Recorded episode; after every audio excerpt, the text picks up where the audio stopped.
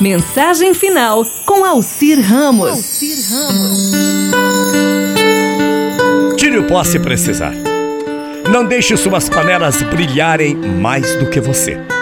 Não leve a faxina ou o trabalho tão a sério.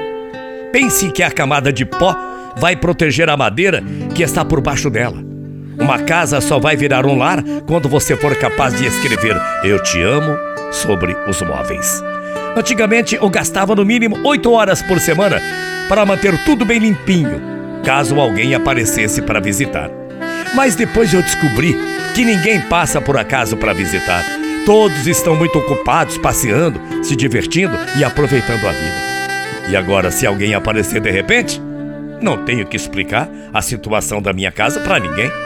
As pessoas não estão interessadas em saber o que eu fiquei fazendo o dia todo enquanto elas passeavam se divertiam e aproveitavam uma vida. Caso você ainda não tenha percebido, a vida é curta. Procure aproveitá-la. Tire o pó se precisar. Não, mas não seria melhor pintar um quadro ou escrever uma carta? Escrever um bilhetinho, aquelas coisas de antigamente, dar um passeio, visitar uma pessoa amiga, assar um bolo e lamber a colher suja da massa, plantar e regrar algumas sementinhas? Pense muito bem a diferença entre o querer e o precisar. Portanto, tire o pó se precisar. Mas você não terá muito tempo livre para beber champanhe, para nadar na sua piscina escalar montanhas, ir à praia se puder, brincar com os cachorros, ouvir música e ler livros, cultivar os amigos e aproveitar a vida. E você, tire o pó se precisar. Mas a vida continua lá fora. O sol iluminando os olhos, o vento agitando os cabelos, um floco de neve, as gotas da chuva caindo mansamente. Pense bem, esse dia não voltará jamais. O sol tá brilhando lá fora. Tá bonito, né? Pense.